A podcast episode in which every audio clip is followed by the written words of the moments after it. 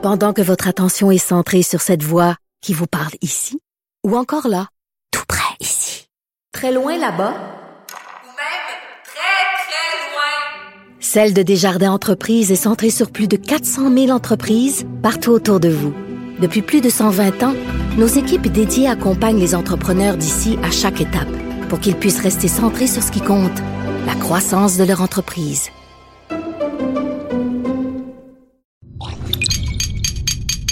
Cube Radio. Il connaît tous les dessous de la politique.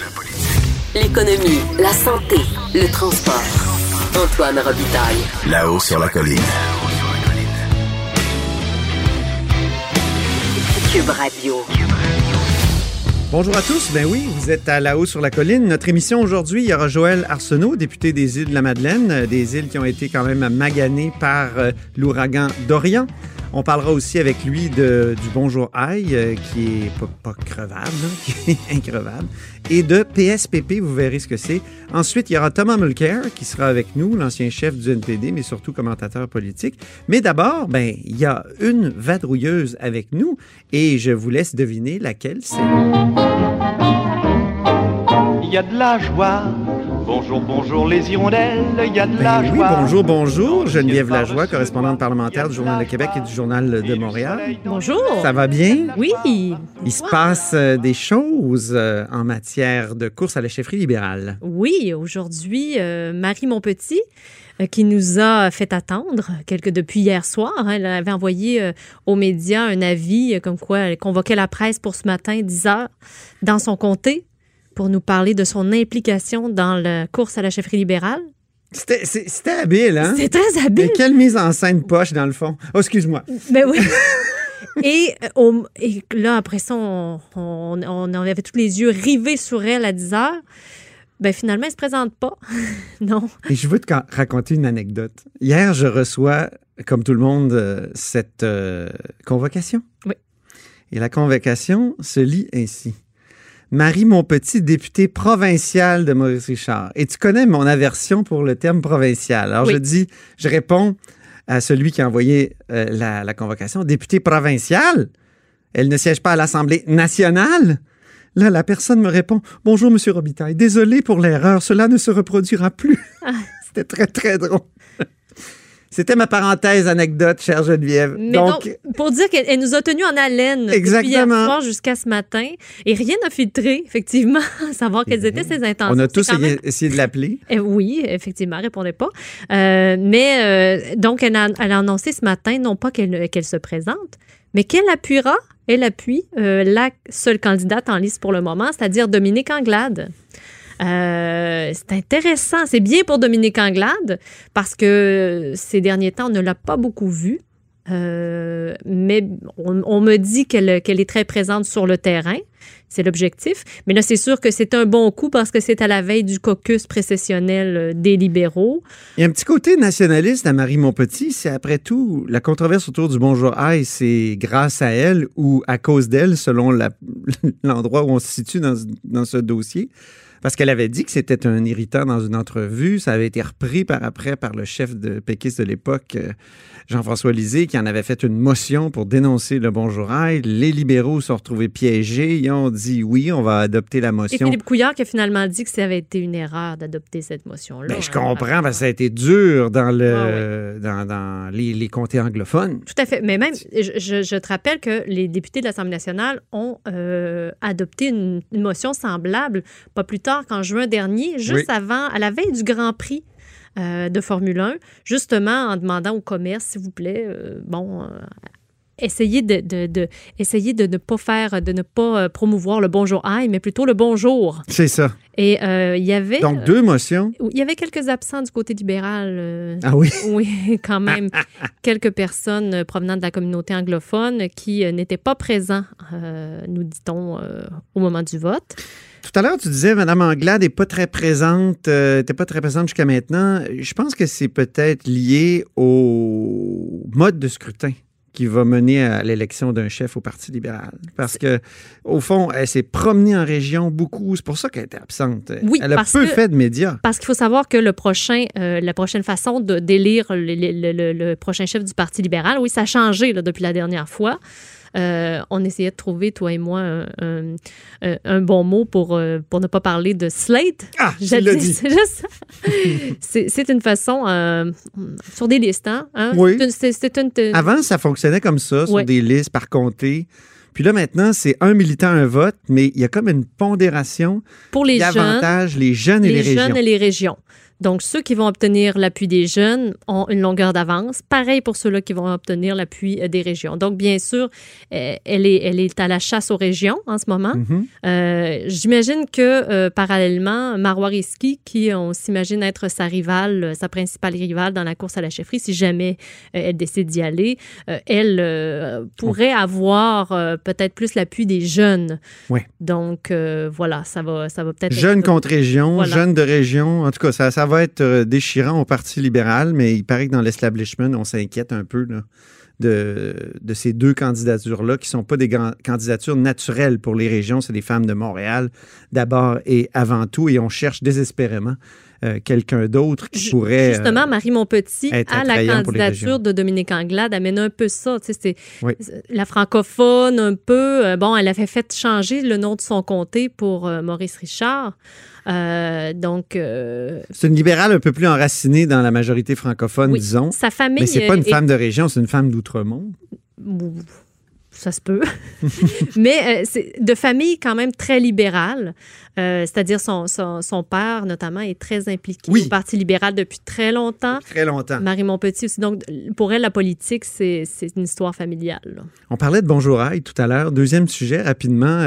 tu as écrit un texte sur le Bonjourail à la Société des alcools du Québec. Oui, alors il y a des gens qui, euh, qui ont été très surpris, euh, ben, peut-être même un peu choqués même, d'avoir été accueillis, euh, d'avoir été interpellés par la caissière euh, d'une société des alcools de la rue Sainte-Catherine à Montréal. Euh, bonjour aïe, mais pas juste bonjour aïe. Suivant, next. Oh non. Alors, euh, il y a des gens qui se sont confiés à moi. Et puis, donc, j'ai j'ai interpellé la, la Société des alcools pour savoir quelle était la, la politique à l'intérieur de la société d'État. Et, Et donc, puis, ben, écoute, on n'encourage pas cette pratique-là, évidemment. Non, Mais on ne l'interdit pas non plus. Il n'y a pas de mot d'ordre disant euh, pas de bonjour aïe. Donc, euh, voilà, c'est c'est il y intéressant. a le mot d'ordre des, des- des- de l'Assemblée nationale Oui. quand même. Mais euh, Pas rien.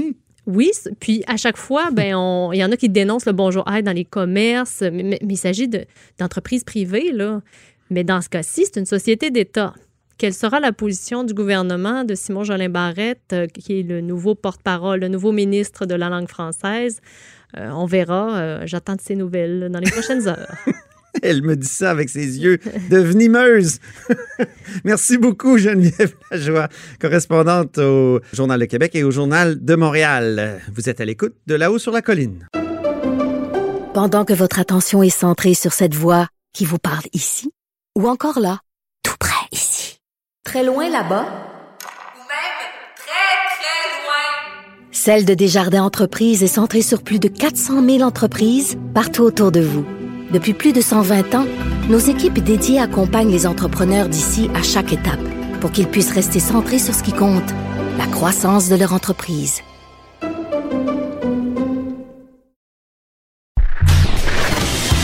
Antoine Robitaille. Le philosophe de la politique. Là-haut sur la colline. Cube Radio. Au bout du fil, il y a Joël Arsenault, député péquiste des îles de, Mad- de la Madeleine. Bonjour, Joël Arsenault. Oui, bonjour. Donc, quel temps il fait aux îles? Ah, il fait très très beau. Euh, le soleil euh, depuis hier, en fait, euh, dès le passage euh, de l'ouragan Dorian, mais le soleil a embrassé les îles et continue de le faire.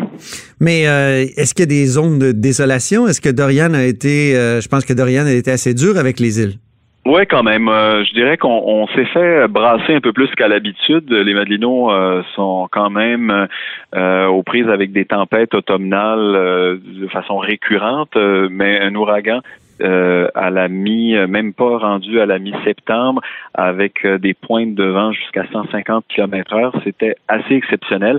Ce qui fait qu'effectivement, malgré le fait qu'on était au courant deux, trois jours à l'avance, puis que les gens avaient tenté de sécuriser le barbecue, la table de pique-nique, puis les chaises et tout ça, il y a quand même euh, euh, eu des, des, dommages sur certaines toitures, euh, dans les havres de pêche, dans les marinas. Il y a des chalets qui ont aussi été emportés euh, par la surcote de marée. Euh, donc des, des, dommages à gauche, à droite là, qui, qui sont supérieurs à ce qu'on connaît normalement là, un peu plus tard à l'automne. Quels sont les plans là, pour finalement corriger tout ça? est-ce que c'est est-ce que ça va être très long? donc est-ce, est-ce qu'il y a des dommages qui vont faire souffrir les Madelinots pendant longtemps? Mais je vous dirais, ce dont j'ai parlé, c'est surtout les dommages à la propriété, euh, donc euh, chez, chez, les citoyens des îles. Mais ce qui est surtout euh, inquiétant sur le plan collectif, c'est les dommages qui ont été causés le long du littoral à certains endroits, donc qui sont euh, érodé davantage euh, et en début de saison. Il euh, y, a des routes qui sont maintenant à risque. La route 199 qui travaille les, qui traverse les îles, pardon, est toujours très très vulnérable. Et puis il y a également dans le secteur où se situe l'hôpital, puis un certain nombre de services commerciaux dans le secteur de Capomel. Là, il y a des interventions qu'on souhaite très très rapides pour pour colmater certaines brèches pour passer à travers l'automne et l'hiver il y a des interventions d'urgence qu'on souhaite euh, faire parce que c'est sûr que c'est pas la dernière tempête de l'automne, puis les prochaines pourraient être dévastatrices sur le plan de l'érosion des berges. Vous êtes critique en matière de langue. J'aimerais avoir votre opinion sur cette pratique qui semble avoir cours à la Société des alcools du Québec de dire bonjour aïe, next, euh, suivant next. Ben, c'est absolument inacceptable euh, pour nous. Euh, on l'a déjà fait valoir deux fois plutôt qu'une à l'Assemblée nationale qu'en général, le bonjour hi, c'était pas la façon euh, d'accueillir les consommateurs dans les commerces de Montréal en particulier. On sait que c'est là que c'est surtout répandu, mais qu'on le voit dans une société d'État. Moi, je pense qu'un mot d'ordre devrait être donné. je pense qu'on a un devoir d'exemplarité comme euh, comme élu, mais les sociétés d'État aussi doivent euh, doivent appuyer le gouvernement dans cette euh, dans cette optique-là et lancer le mot d'ordre en, tout respect pour la clientèle. On accueille les gens en français, puis on s'ajuste aux besoins si on est dans le West Island ou devant un client qui, qui parle une langue étrangère si on la si on la parle. Mais on, donc ça prendrait une directive là, vraiment écrite à, à, toutes les, les succursales pour justement que le français soit soit prédominant dans l'accueil? Ben, ben, je, pense que sans en faire là euh, un enjeu de contrainte, de simplement lancer un mot d'ordre, comme vous le mentionnez, une, directive qui dit euh, au Québec la langue d'usage, euh, la langue d'accueil dans les commerces et à plus forte raison dans les sociétés d'État, c'est le français. Et euh, selon la réaction que qu'on obtient, euh, ben là, on, peut s'ajuster si on en est capable. Je, pense que ce serait tout simplement une pratique qui, euh, qui serait tout à fait respectueuse de la langue de la majorité et puis qui, qui ne, ne, pose pas aucun problème en termes de livraison du service éventuellement là, dans la vente d'alcool, du spiritueux ou de vin. je ne vois pas qu'est-ce qui serait problématique dans l'idée de lancer aux employés de la société d'État euh, cette, directive-là. Vous savez, même quand le Parti québécois était au pouvoir, on avait du mal à, vraiment euh, appliquer la loi, la fameuse loi 104 qui dit que l'État doit parler d'abord et avant tout aux nouveaux arrivants et euh, aux personnes en général au Québec. Donc en français. Oui. Alors, la loi 104, on l'adoptait, on, l'appliquait même pas à l'époque où le Parti québécois était au pouvoir. Comment euh, vous pouvez dire que ça va être fait par la coalition Venir Québec? En fait, je pense que le contexte a changé. La, loi 104 de mémoire, elle a été adoptée euh, en, en, 2002. C'était juste à la, en fait à la fin du, mandat euh, du Parti québécois. Euh, le, gouvernement libéral ensuite s'est installé au pouvoir à partir de 2003. On connaît la suite. Je pense qu'aujourd'hui, en fait, pour faire une réponse courte, le contexte a changé. Je pense qu'il y a une plus grande prise de conscience euh, de, de l'état du, du, français qui euh, s'est en fait détérioré, particulièrement à, à, Montréal ces derniers temps. Il y a les rapports qui ont été déposés le printemps dernier. Je pense qu'on est mûr maintenant pour un débat sur la loi 101. Même le Parti libéral semble ouvert à un débat, mais que l'on identifie euh, les endroits où on peut intervenir. Je pense que pour mettre en vigueur l'article 1 de la loi 104, euh, c'est une question de volonté politique et je pense qu'on est capable de le faire maintenant. Très bien, on verra ce, qui se fera. Mais euh, dites-moi un autre sujet en terminant. on vous parlait d'ouragan tout à l'heure. Le 1er octobre a un peu été un ouragan pour le Parti québécois. Et, et, là, qui se cherche un chef, et il y a des gens qui voudraient que Paul Saint-Pierre Plamondon revienne comme candidat à la chefferie. J'aimerais savoir ce que vous en pensez. Ben moi je pense que euh, on, est à peine euh, sorti là d'une semaine où on a présenté notre déclaration euh, de, de principe au Parti québécois. On a annoncé là une refonte de nos statuts. On n'a pas encore tenu notre congrès extraordinaire. On n'a pas voulu lancer de course à la chefferie. Et déjà, euh, ben, il y a des noms euh, qui, qui circulent, euh, des, des gens qui sont intéressés ou potentiellement qui réfléchissent à la chefferie. Je pense que c'est une bonne nouvelle. Je ne connais pas M. Paul Saint-Pierre Lamondon, mais je sais très bien qu'il a fait bonne figure lors de la dernière course à la chefferie et si ça l'intéresse, c'est donc dire que euh, on, peut euh, penser qu'une fois qu'on aura terminé le, programme euh, de modernisation, il y aura des aspirants pour nous permettre au Parti québécois de reprendre la place sur l'échiquier politique québécois. Très bien, mais je vous remercie, M. Arsenault. Merci à vous. C'était Joël Arsenault en direct des îles de la Madeleine. Il est député péquiste là-bas. Et vous êtes à l'écoute de là-haut sur la colline. Au revoir. Pendant que votre attention est centrée sur vos urgences du matin, vos réunions d'affaires du midi, votre retour à la maison ou votre emploi du soir, celle de Desjardins Entreprises est centrée sur plus de 400 000 entreprises à toute heure du jour. Grâce à notre connaissance des secteurs d'activité et à notre accompagnement spécialisé, nous aidons les entrepreneurs à relever chaque défi pour qu'ils puissent rester centrés sur ce qui compte, le développement de leur entreprise.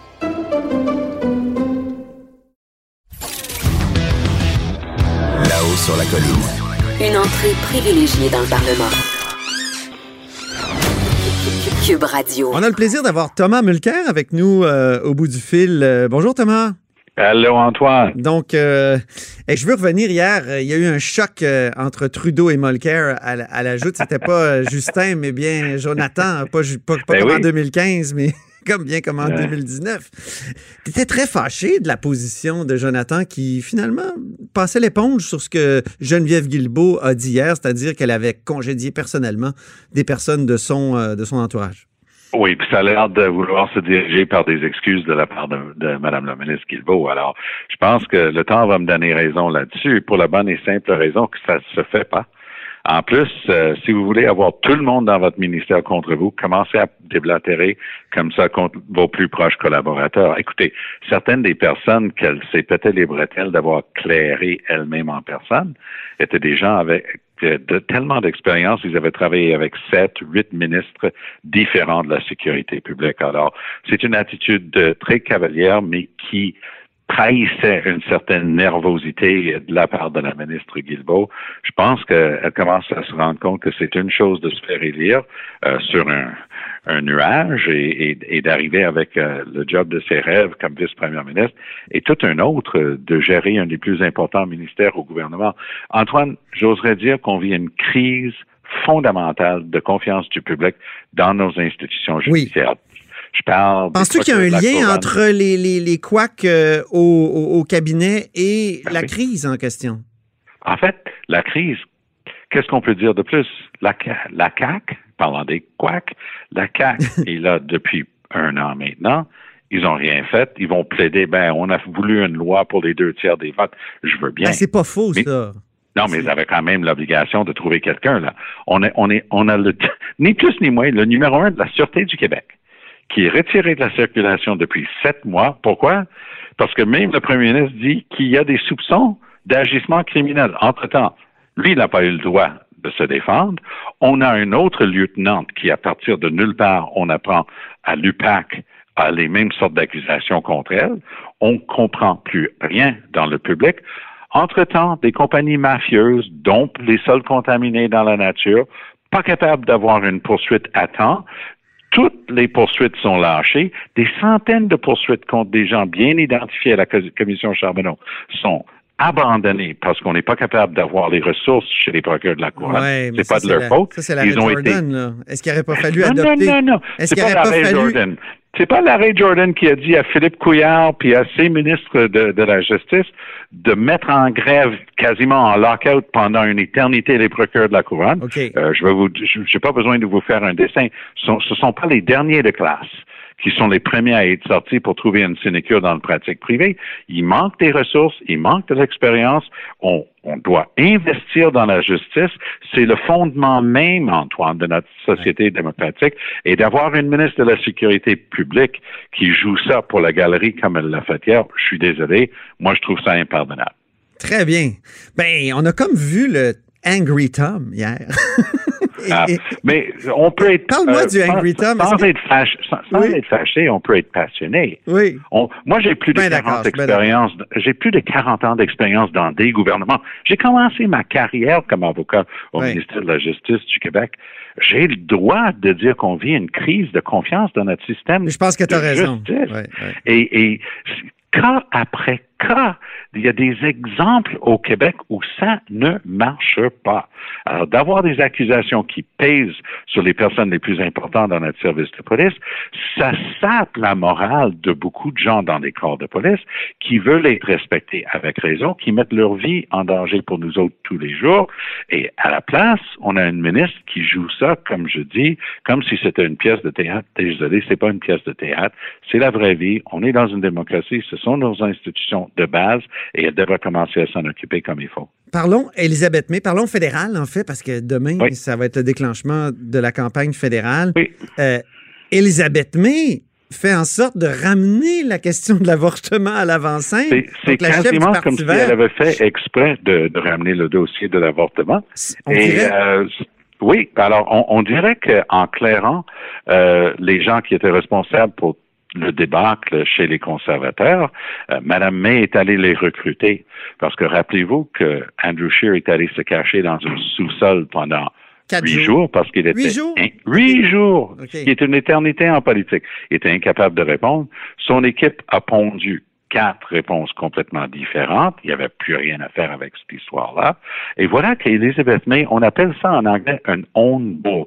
Quand au soccer, une, équipe compte dans son propre but, ben c'est ce qu'Elizabeth May a réussi comme prouesse Ah oui, au tennis aussi, il y a la faute directe. ben oui, c'est ça. Tu sais, quand, quand, Serena Williams l'envoie dans le filet ou fait des, des doubles C'est ça. Ah, alors, c'est, Mme May s'est pitchée elle-même dans le filet il y a deux jours dans une entrevue avec Vachi Kapalis de, de CBC sans provocation, à partir de rien, elle commence à parler, elle reste pas avec ses lignes, elle n'est pas disciplinée. Et ça, ça va lui jouer des tours terribles. C'était le tour, là.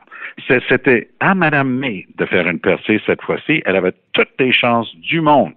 Elle est déjà dans les doubles chiffres. Elle dépasse largement les NPD dans plusieurs provinces.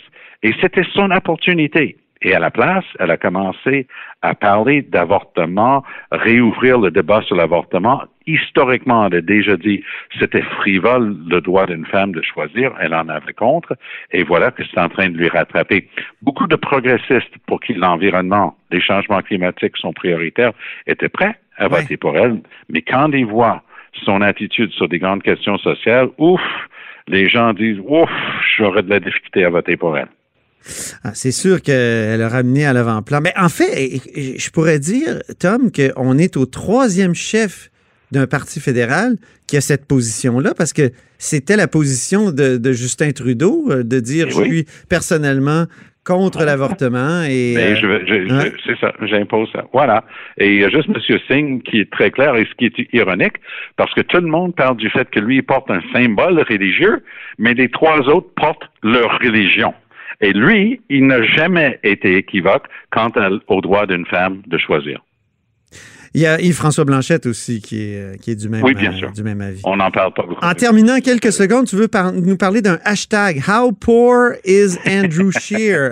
Donc, ça, ça- vous savez ce que c'est, un mot-clic euh, sur Twitter là, avec euh, Voilà. le, le dièse, oui.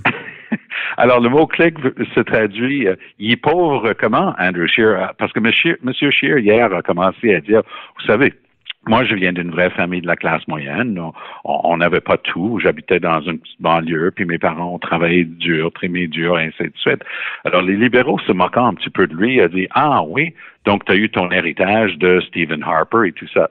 Sauf que c'est très périlleux pour des libéraux d'évoquer les héritages, parce que c'était pas long avant que les gens, y compris celui qui vous parle, oui. rappelait gentiment aux libéraux et à M. Trudeau que tout ce qu'il a, lui, il a hérité de son père, y compris euh, sa voiture Mercedes qui vaut plus d'un million de dollars, une voiture de collection. Ah oui, la décapotable, là, oui. Ben oui, sur laquelle elle vaut plus qu'un million de dollars, sur lequel il aime faire des pauses de yoga.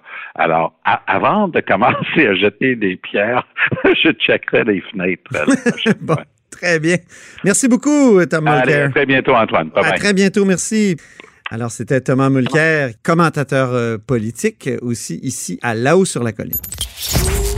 Pour écouter cette émission, rendez-vous sur cube.radio ou téléchargez notre application sur le Apple Store ou Google Play.